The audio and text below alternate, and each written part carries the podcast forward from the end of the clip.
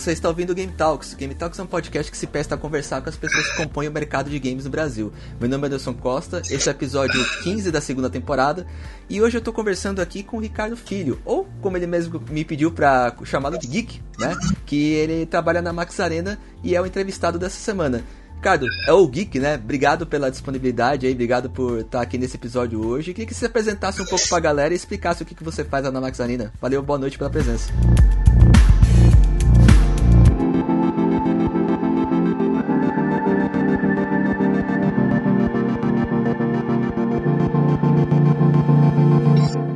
Anderson, tudo bem? Eu sou o Ricardo, ou o Geek, ou Jesus, se você for lá na Max Arena é mais fácil de me achar. Bom, como você já disse, eu sou planejador de conteúdo, ou conteudista, ou, ou famigerado SM, o estagiário, o cara que cuida de todas as redes sociais. É, obrigado a você por ter me convidado. Obrigado, antes de qualquer coisa, obrigado ao PH que me indicou. Isso, salve PH. Se ele vai, eu espero que esteja vendo isso. Se ele vai vir só podcast, eu vou xingar ele depois. É, pode xingar. Shoutouts PH. Saudades, inclusive. E, bom, o que eu faço, primeiro de tudo, é ver o que está acontecendo, tudo que está rolando primeiro no mercado, fazer toda a análise. Ah, vai ter é, uma conferência da Nintendo, vai ter a conferência da Sony, tem o campeonato ali, tá tendo o campeonato aqui, é, vai ter a etapa tal da, da BR6 e tal. E levar o conteúdo tanto para o consumidor final, que é o, o gamer, quanto para o B2B, que é o, o cara que investe, é, as marcas e tal, e tentar levar um conteúdo mais profissional. É, eu tô, tô uma, a gente está com uma série de posts de, no, do nosso blog de é, desmistificando esportes, que é explicando para quem não manja o que é esportes, o que, que é o mercado. É, já foram dois, primeiro o que é realmente, né? Vendo lá, como diz um amigo, o Caio que trabalha comigo na Max, ele pegando o tiozão na mão e falando, ó, oh, esportes é isso aqui, isso aqui, isso aqui, isso aqui, isso aqui, isso aqui.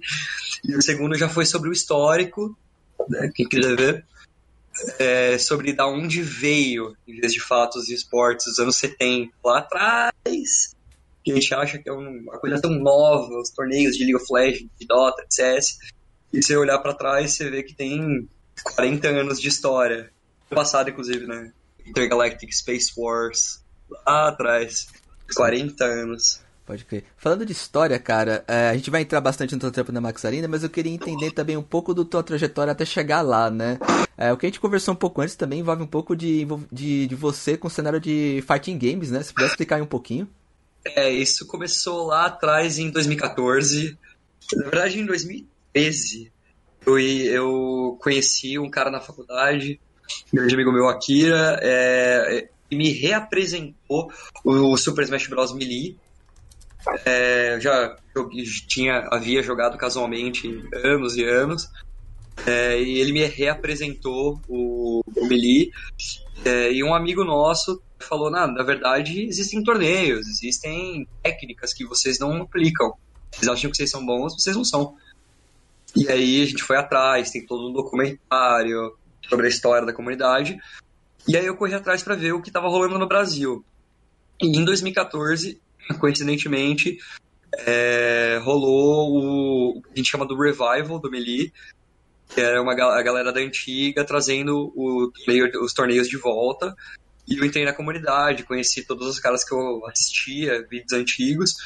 Entrei na comunidade, competi 2014 inteiro e 2015 é, eu falei, cara, o pessoal da, da Team Dash, eles fazem puta trabalho legal, bacana pra caramba, os eventos maiores, mas falta um, um, um, evento menor, falta uma coisa mais pro dia a dia, eles fazem a cada três meses. De três em três meses fica difícil pra galera treinar e tudo mais. E aí eu comecei junto com, com outra rapaziada que tinha estado junto comigo, da, da Team Weed, é, fazer os torneios semanais de, de melee e tal. Putz, foi super bem aceito. É, no começo foi um pouco difícil, mas depois de um tempo foi super bem aceito. Os semanais de, de melee, era da quarta, sempre foi de quarta-feira. Estou extremamente grato ao pessoal da G-Burger, nem sei se existe mais, né, até com o tempo que a gente vive, que abrigou o torneio lá atrás, em 2015, quando tudo era só um sonho. Era sonho, cerveja e, e, e, amigos jogando videogames e xingando e risada. Em 2016 eu fui chamado para fazer parte da Shindash, para tocar essa parte de projeto semanal dentro deles. Em 2018, felizmente, eu pude conhecer o pessoal do Street Fighter, convidei eles para entrar no projeto junto, daí nasceu o Tiger Per Quarta. É, tive muito pouco envolvimento, muito, muito mesmo, envolvimento com o projeto deles. Foi mais só convidar, e os caras fazem um trabalho exímio do Tiger Per Quarta, só tenho a admirar o projeto dos caras. E aí em 2019 eu resolvi me desligar por questões pessoais e em 2020 eu fui convidado para ir trabalhar na Maxané, como conteudista. Sempre fui publicitário de, de profissão é, e aí o pessoal da Max me convidou para formar uma equipe de conteúdo lá. Eu só tenho essa trajetória de cinco anos, só tenho a agradecer a todas as pessoas que eu encontrei nesse meio do caminho de 2013 que me representou até é, minha atual profissão. É, esse envolvimento com os games aí, eu entendo que saiu desse quase voluntariado aí da, do trabalho com os fighting games e virou realmente uma a tua vida profissional, né? É... Felizmente. É, isso, isso é o lado bom da história, é o lado bom da história. É, e aí eu queria agora entender, é, de entrar de, né, no teu dia a dia de, de trabalhar com conteúdo, né? É, eu também trabalho com isso, é, trabalho numa agência de publicidade e também lido com isso o dia inteiro. E... Uh, been there. É, exato. Acho que uma das maiores dificuldades que a gente tem é justamente se conectar da forma certa com o público, né? Para poder chegar fazer o conteúdo que ressoe com, com, com esse público, né? Como é para você é, pensar nesse tipo de, de, de abordagem, é, pensando em Max Arena, pensando em esportes, pensando em tudo isso, e transformar aquilo em coisas que as pessoas podem interagir, né? O que, que um cara que trabalha com conteúdo hoje ele tem que prestar atenção? especialmente focando no público gamer? Cara, é, é, é difícil, porque eu venho do background de agência onde tudo é mais solto, tudo é mais leve, são os, os clientes legais. Eu, felizmente eu tive. Que que agência tive você o... veio? Sacanagem. eu, tive, eu tive o prazer de trabalhar com, com bons clientes. Eu trabalhei na Burnet com Extra e Samsung, que eh, são leves, é, de certa forma, mas apesar do ambiente ser, como você sabe, o ambiente de agência, né, loucura. Eu passei pela Ogilvy, passei por diversas agências pequenas também, passei pela Ogilvy com pets, que era um conteúdo super divertido de fazer. Não era nem eu que fazia, eu só dava umas ideias. Mas pra, no trabalho de esportes, hoje eu olho muito, por exemplo, o trabalho do Esports Observer, que é um blog gringo de esportes, é, talvez seja o único exemplo que eu tenho que eu falo, cara, esse conteúdo é fantástico. Não falar de baixo calão aqui no podcast, esse conteúdo é fantástico. Os caras olham, eles estão lá na gringa, eles estão olhando o como a Vivo Cage trabalha dentro de como a Vivo o arcade para trabalhar dentro do universo e olhar um olhar comercial, olhar focado, assim, o olhar de águia. É, é, é, fenomenal o trabalho deles. Mas o que eu sempre tento ver é como os times trabalham também.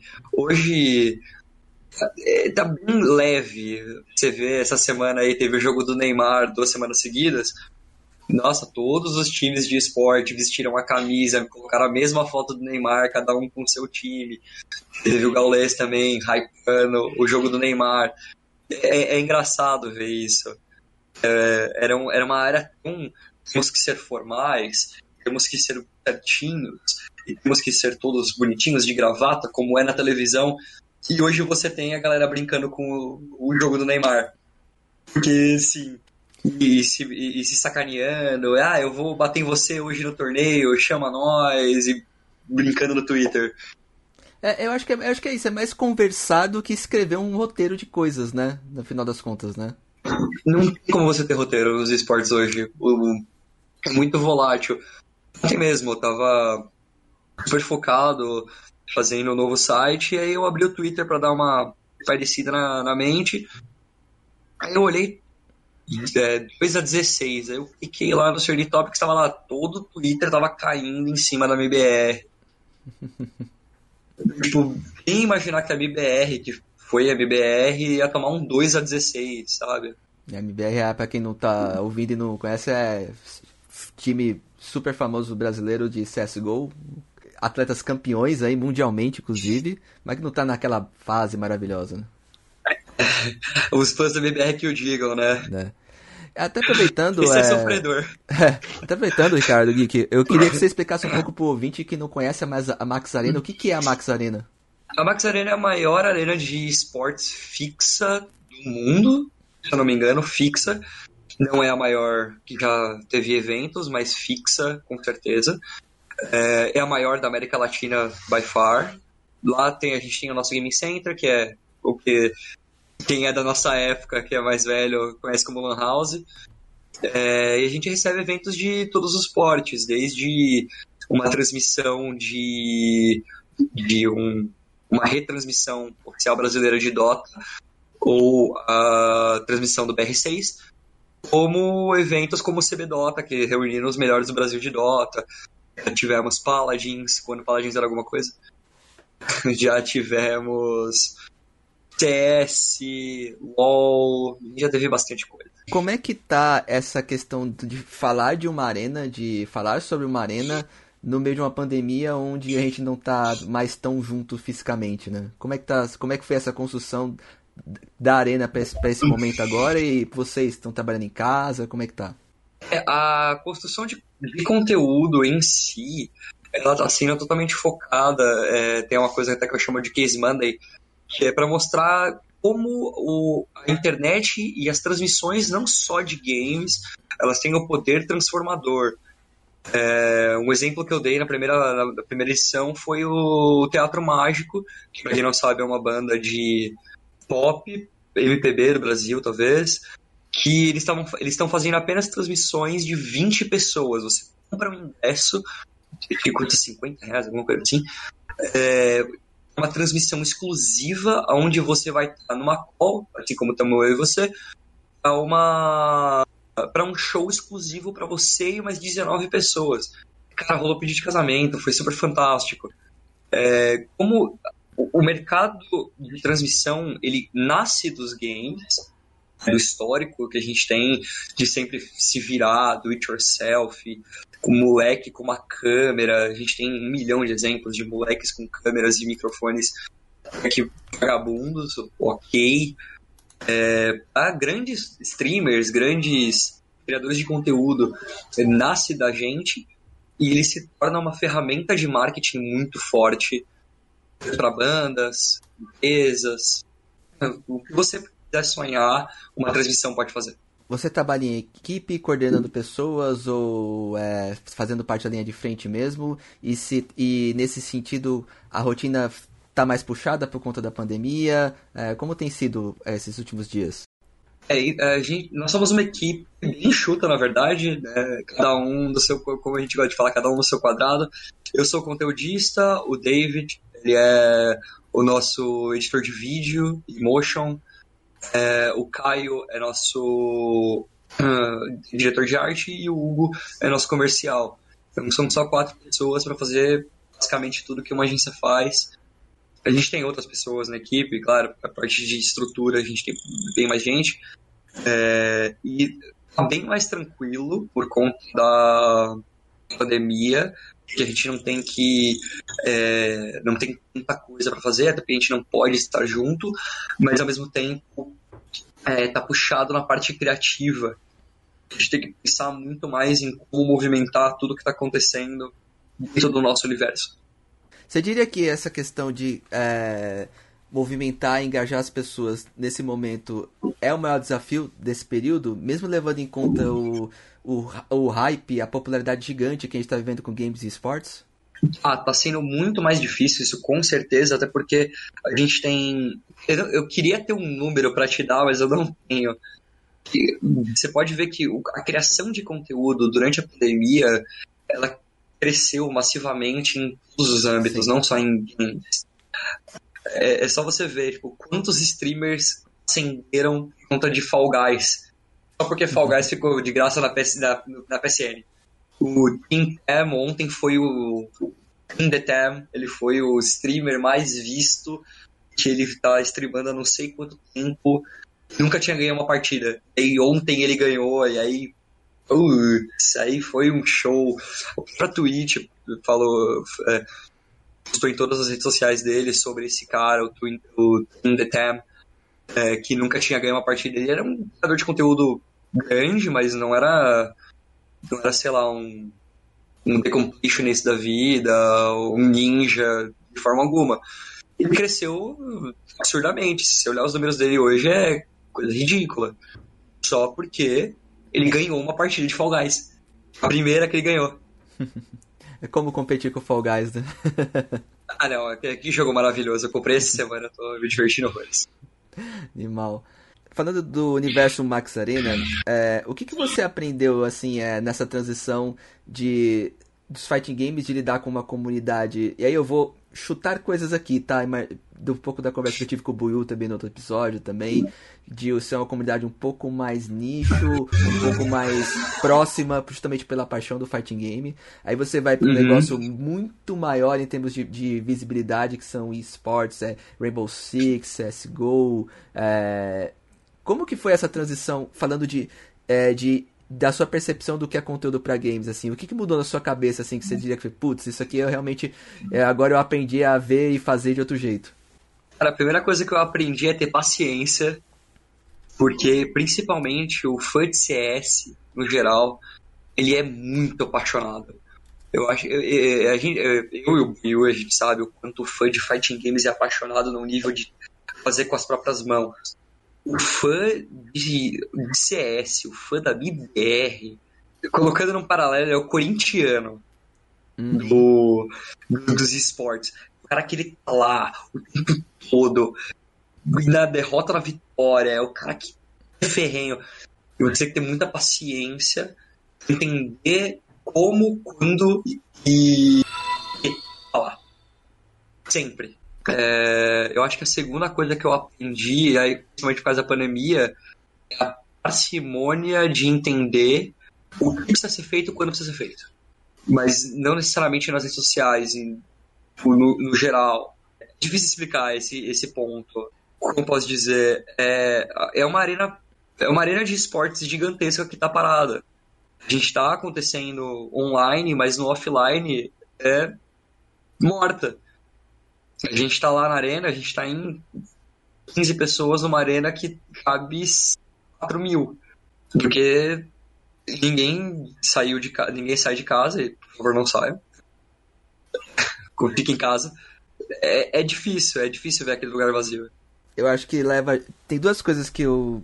que eu acho que dá pra gente entender aqui, né? A primeira é que realmente a gente tá falando de esportes e não só de esportes né? Tipo, de paixão das pessoas por é, pelos times que elas torcem e tal. É, não é só a paixão pelo jogo. E, eu acho que essa, eu acho que agora é um, foi um momento em que essa paixão aumentou. É, ou pelo menos ela exponencialmente. Tá, exponencialmente. E eu acho que ela está sendo mais visível por mais pessoas, por conta dos recordes de audiência que estão sendo quebrados e tudo mais. É, lógico, pessoas em quarentena, pessoas em casa estão procurando coisas para assistir. Então, esportes é uma delas, né? Porque não parou né, de certa forma. Né? Tipo, você está fazendo tudo online, né? Mas, é. dentro desse, desse cenário, uh, me parece que você tem mais gente para chamar atenção, né, para o que você está fazendo. E aí é, o, o, desafio que você já tinha com 100 mil agora tá para 1 milhão, 2 milhões e fica tudo muito mais fica tudo muito mais difícil, né, de, de conversar e de engajar com essas pessoas, né? Exato. Tem muito mais gente fazendo, então você tem muito menos público potencial. Mas ao mesmo tempo você tem muito mais público potencial, mas esse público potencial tá a fim de assistir você, que é um streamer pequeno, tanto em relação a ele assistir o Gaules, ele assistiu o Ninja, ele assistiu uns caras gigantescos. Uhum. Sobre a Arena, vamos, vamos pensar um cenário antes da quarentena, tá? Uns meses atrás. É, a Arena abriga campeonatos de Rainbow Six, de CSGO. E aí tem uma coisa que me fascina muito nessa história de criar conteúdo, que é criar conteúdo pro evento ao vivo. Né? Ah, que é uma, que é uma, é que é uma, maravilhosa. Que deve ser um negócio muito. É, é, eu já trabalhei com esse tipo de evento e é, é tão insano, é tão louco, é a adrenalina que você vive no momento Que aí eu queria perguntar para você assim, como que é para você se preparar para esse tipo de evento, de cobertura? É, o que que você tem que levar em conta? É, é, é, psicológico, é físico? Explica um pouco pra galera que não entende bem o que é essa cobertura de evento ao vivo. Cara, cobertura de evento ao vivo é, é uma coisa engraçada. Eu já tive algumas experiências bem divertidas, inclusive. É, eu tive o prazer de cobrir um, um Ressaca Friends é, num freelancer. Nossa, que sensacional onde eu estava vestido com a camisa do Ranger preto eu estava conversando, eu sinto um tapa nas minhas costas e quem está atrás de mim é o Ranger preto original gritando Nice shirt, bela camisa! o meu herói de infância. Eu tive o prazer de entrevistá-lo depois. O cara é o Walter Jones, ele é muito gente fina. É, não, tem, não existe preparação. É, depois de, de sete anos de eventos, é, um milhão de lives que eu fiz na minha vida, não são um milhão, claro, estou exagerando, mas é. A sensação é que são, né? É, a sensação é que já foram. Já foram muitas, desde 2015 já foram muitas coisas. A diferença entre um evento que eu tô tocando, um, um torneio, e, um, e uma live é a mesma. Eu tenho que estar preparado para o que é é que possa acontecer. Qualquer coisa. Então eu vou lá, eu, vou, eu tenho que saber. Ah, isso aqui, ó, o jogo vai acabar. O cara, os caras da cabine lá estão na esquerda, eles estão mais perto de ganhar. Beleza, então eu já vou ficar com as duas câmeras focadas dos caras perto de ganhar. Ah, pera, virou. E as câmeras? Ah, tá, beleza. Ó, fica aqui na câmera, eu vou ali pegar com o celular porque eu preciso fazer um stories agora. Eu preciso fazer isso aqui, preciso fazer aquilo ali. Tem que estar tá a 220. Então, normalmente, antes do evento eu já tomo uma cerveja para cansar a mente. Começou o evento, eu já pego uma lata de energético e já mando para dentro. Beleza, agora eu preciso ver tudo que tá acontecendo na minha volta. É complicado, você precisa estar 100% atento o tempo todo. Em termos de aparato, é, os anos vão passando e as coisas vão ficando um pouquinho mais fáceis, né? Mas no final das contas é um trabalho de, de uma pessoa, né? É, como é que essa coisa de olhar telas a todo momento é mais fácil com o celular na mão, é mais fácil com o computador no colo? Uh, celular, ou... na, celular na mão sempre. O computador ele só vai te atrapalhar, é só um trambolho pra você carregar. é, é celular na mão, IG comendo, e é isso. Boa. Dos eventos, qual foi o mais insano que você já trabalhou assim? O CB Dota foi uma parada meio maluca. Quem não sabe, além do CBLOL, também tem o CBDota, que é o Campeonato Brasileiro de Dota. É, a gente fechou o CBDota na quinta-feira e o evento era domingo. Então a gente tinha que preparar a arena na sexta e no sábado. Receber uma baita de uma transmissão. Foram, foram 350 pessoas, além de convidados, times. Não foi muita gente. Mas assim, para uma época pré-pandemia, quando eu digo pré-pandemia, foi no carnaval desse ano em dois dias a gente conseguia fazer uma transmissão de ponta e receber todo esse público e deixar tudo bonitinho em dias não, né? Um dia e meio meio maluco, mas eu posso te dar certeza que a, o evento mais doido que já fiz na minha vida, mais maluco, foi o, o F-Smash 3. Foi um campeonato do Team Dash de. Ele englobava Super Smash Bros. 64, Melee, EM e U. Foram cinco dias de torneio, se eu não me engano. Tinham 350, não, 350 pessoas da América Latina inteira. Então tinha chileno, que inclusive estavam dormindo na minha casa. Eu recebi os caras na minha casa um dia antes. A gente saiu para treinar, tomamos cerveja, arrumamos o evento, fizemos o evento quatro dias. No terceiro dia eu tava com uma gripe horrorosa. Nossa. Os caras falaram, vamos tomar uma cerveja? Vamos, vamos, vamos. Os chilenos falaram, batendo no meu peito e falaram, não. Vamos pra tua casa que você não tá bem, cara. Os caras tiveram que me segurar. Não deu. é, e for, foram quatro dias assim que no quarto dia eu desmaiei. Eu tomei um remédio porreta pra gripe, eu desmaiei numa mesa. Ricardo, se hoje você tivesse que passar o seu trampo para alguém, né? Vamos supor que você vai é, fazer uma outra coisa e você precisa passar o trampo que você faz para alguém. Qual a primeira coisa que você vai falar pra essa pessoa que ela tem que prestar atenção? O trampo de eventos ou o trampo de redes sociais? As duas Os coisas, dois. as duas coisas. O de eventos é, é, fica ligeiro com qualquer oportunidade de casa, porque casa para fighting games não é fácil, não é qualquer lugar que é exposto a abrir.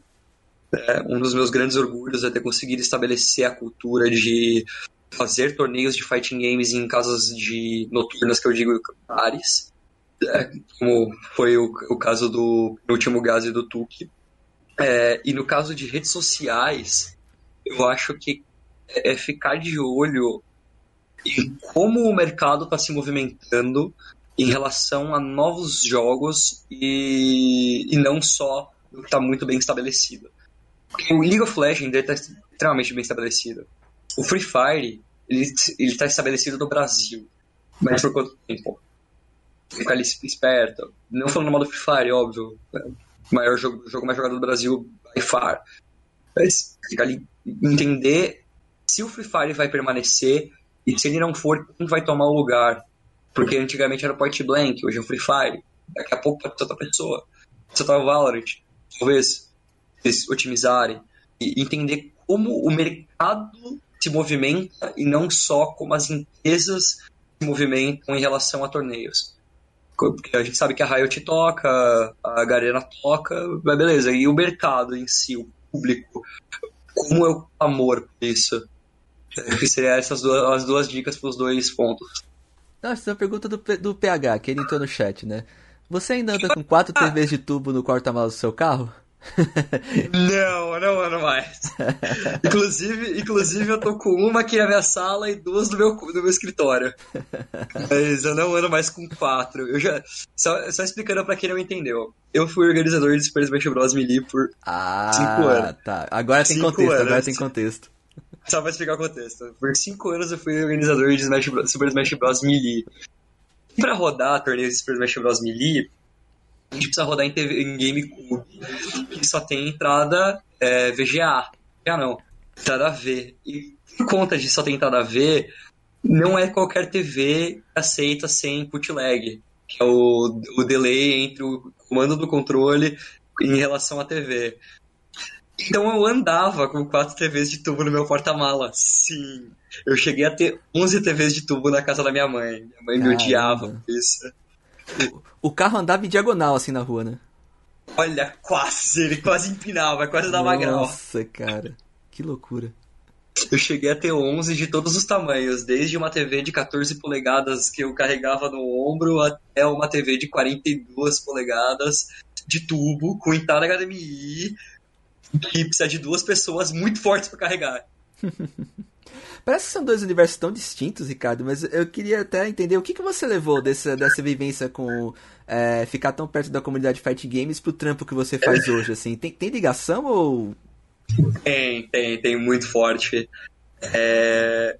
Primeiro que, eu falei, eu entendo o clamor do público do CS, por exemplo. Eu entendo aquele, aquela paixão de pegar no colo e falar: Isso aqui é minha comunidade, isso aqui é meu eu vou abraçar isso com todas as minhas forças.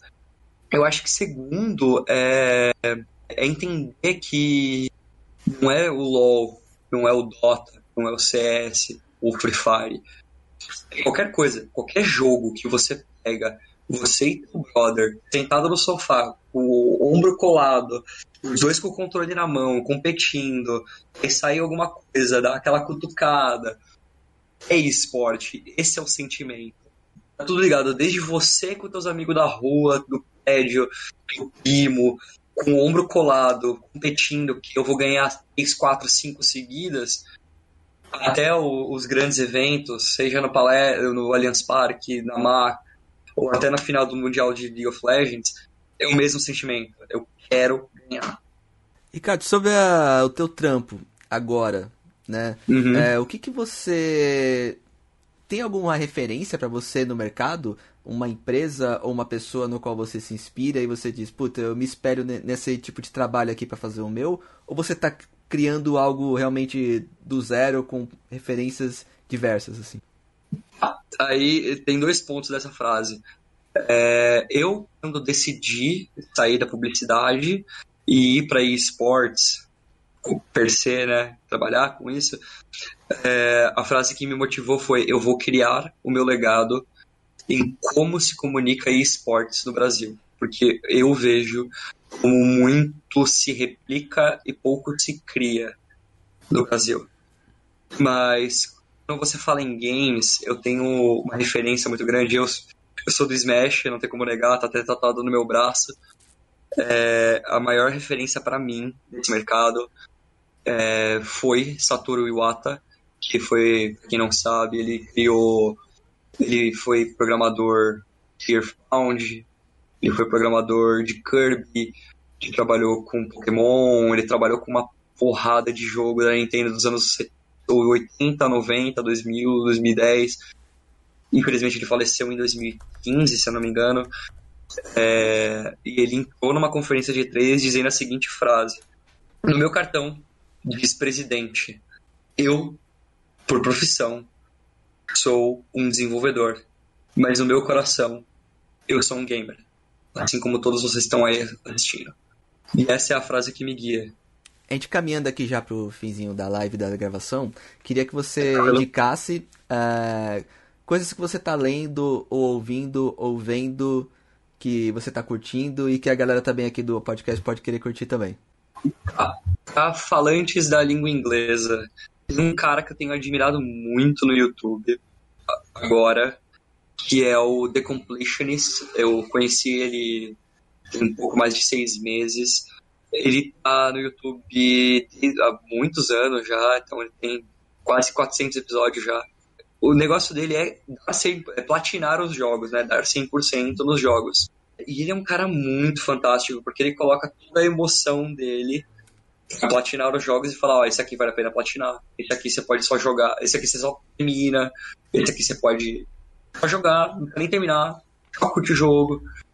E ele é fantástico, ele realmente coloca emoção, é o Gerard The Dragon Killer, é o nome dele, ele é muito bom. Que mais que eu posso indicar? Eu posso indicar o Esports Observer, que eu já falei mais cedo no podcast, é um baita blog para entender como o mercado de esportes funciona como business e não só como ah, teve torneio de LoL, teve torneio de Fire, teve isso, teve aquilo. Ele é bem diferente do que a gente tem, qualquer coisa que a gente tem aqui no Brasil, ele é bem mercadológico mesmo, ele é bem dentro do mercado. Acho que é isso. Aí, referência de games e música, eu sempre recomendo Game Chops, que é um grupo de DJs que sempre está lançando mixes novos de música de games em diferentes estilos. Ah, então, que legal. Tá eu ia encerrar, eu ia encerrar, mas eu queria pegar esse gancho do Sports Observer para perguntar para você como é que você está vendo o momento do mercado atualmente em termos de esportes, né? Aí a tua visão pessoal, né? É, de cenário, de jogos e de campeonatos. Acho que talvez acho que mais Brasil, né, entendendo o que está acontecendo agora, né? Como é que você enxerga o momento atual, né? Isso, tá falando de pandemia, falando de é, boom de audiência, falando de campeonatos acontecendo totalmente remoto. Como é que você está vendo esse momento agora? Assim, ignorando pandemia, é sempre é um momento de crescimento. Né? A gente tem crescido muito, principalmente com visibilidade. A Sport TV, recentemente, recentemente que eu digo, daqui uns anos para cá, o CBLOL, é, também está fazendo CBCS. A gente tem uma um spread, o spread da palavra. O senhor teria um momento para falar da palavra do senhor, do nosso senhor do Salvador eSports. a gente sempre tem a gente tem sempre crescido, mas nesse momento de pandemia tem muita gente que ah, eu jogava CS na LAN lá atrás, e aí tá conhecendo que na verdade o CS não parou. Ah, mas eu jogava isso aí lá atrás, e aí ah, eu jogava Super Mario 64 e tá conhecendo as strings de speedrun. Então, no geral, a gente está num momento assim clara, clara, clara, clara, clara para o crescimento. E também, olhando como publicitário, é, a gente está vivendo um momento, principalmente de um ano para cá, de novas possibilidades de compra de mídia. Por exemplo, o show do Travis Scott no Fortnite foi fantástico, assim, foi uma experiência eu nunca imaginei ver um grande artista, um cara nível global, de, de hip hop fazendo um show dentro de um jogo onde eu poderia estar tá lá dentro do jogo olhando pro cara, saca? Isso é fantástico. Então a gente tem muitas novas oportunidades. A gente... Eu devo dizer que eu não sei nem o que esperar, sabe? Sem contar Keanu Reeves estrelando Cyberpunk, o Norman Reedus estrelando o Death Stranding, grandes atores hollywoodianos estrelando jogos. Não, de verdade, eu não sei mais o que esperar. É, é, a gente tá num momento de mainstream, vamos dizer assim, né? Acabou. Você Acabou underground. Acabou underground, né? Acabou underground. Uh, acho que é isso. Se você quiser deixar algum recado, deixar canais para as pessoas conversarem com você, onde que elas te acham, onde acham o seu trabalho, portfólio, o momento é teu.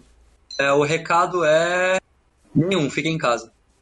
Quando é a pandemia, vamos ficar em casa, justo. vamos jogar videogame, quando acabar isso tudo, venham pro offline, vamos jogar fighting game, vamos, vamos tomar cerveja, a brincadeira que eu sempre faço, o fighting game é movido a cerveja e conversa fiada. A gente só fala porcaria e só toma cerveja.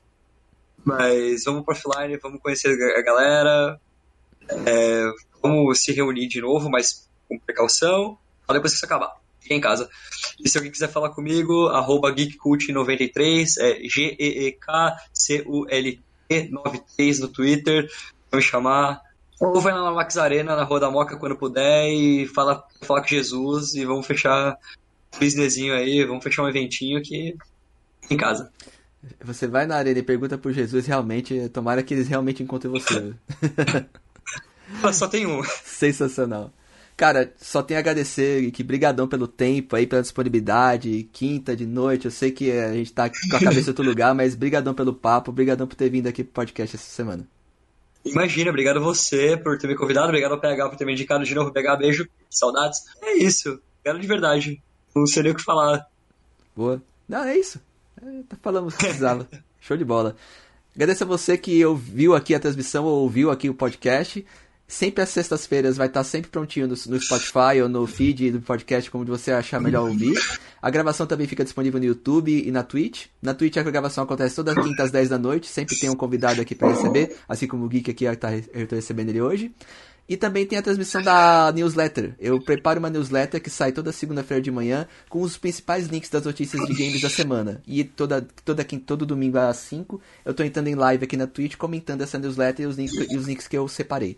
Beleza? Obrigado aqui por ter ouvido até esse momento. Obrigado por ter ouvido mais um podcast. A gente se vê na semana que vem. Valeu. Muito obrigado. Eu...